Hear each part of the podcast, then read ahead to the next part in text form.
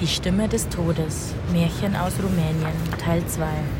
Es vergingen viele Tage, Wochen, Monate, Jahre und der Friede im Hause des Mannes wurde nicht noch einmal gestört.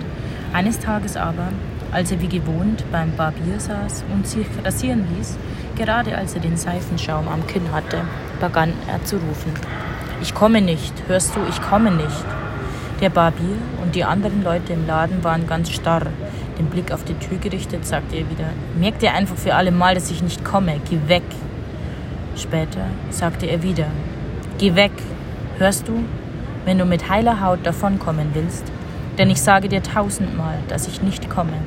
Und als ob jemand an der Tür stünde und ihn immer wieder rufen würde, ärgerte er sich, dass derjenige ihn nicht in Frieden ließ. Schließlich stürzte er heraus und riss das Rasiermesser aus der Hand des Barbiers. Gib es mir, sagte er, damit ich ihm zeige, was das heißt, die Leute zu ärgern.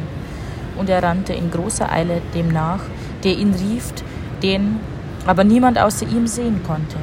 Der arme Barbier lief ihm nach, um nicht sein Rasiermesser zu verlieren. Beide rannten sie aus der Stadt und dort, ein wenig weiter draußen, stürzte der Mann in einen Abgrund, aus dem er nicht wieder zum Vorschein kam. So war er wie alle anderen gegen seinen Willen dem gefolgt, der ihn rief. Der Barbier erzählte allen, was passiert war. Und so verbreitete sich die Angst und die, die Ansicht, dass die Menschen, die fortgingen und nicht wiederkehrten, in jene Hölle geraten würden. Bis dahin hatte niemand gewusst, was aus den Leuten wurde, die dem folgten, der sie rief. Als eine Menschenmenge sich nach der Unglücksstätte aufmachte, um den unersättlichen Abgrund zu sehen, der alle Leute verschlang, fanden sie nichts. Es schien, als sei dort nur eine weite Ebene, und von da an begannen die Menschen in der Gegend auch zu sterben, wie überall auf der ganzen Welt.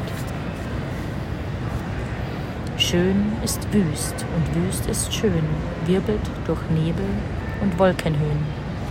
William Shakespeare